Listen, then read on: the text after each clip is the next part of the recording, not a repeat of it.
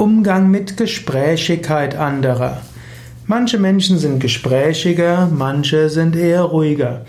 Und vielleicht empfindest du Menschen in deiner Umgebung als zu gesprächig. Du würdest lieber etwas mehr Ruhe haben.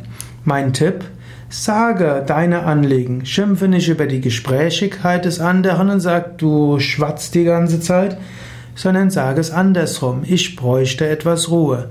Ich müsste in der Ruhe arbeiten.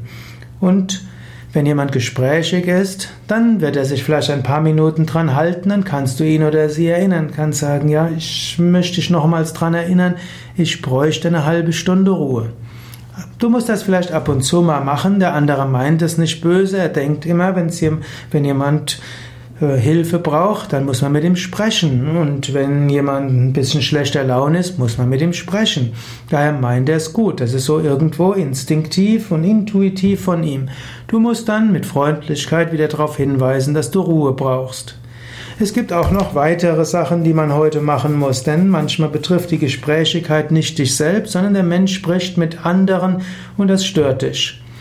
Ohrstöpsel sind erfunden und Headphones, die Noise Cancelling haben, also die äh, elektronisch laute ausschalten. Das sind Möglichkeiten, wie du mit Gesprächigkeit anderer umgehst.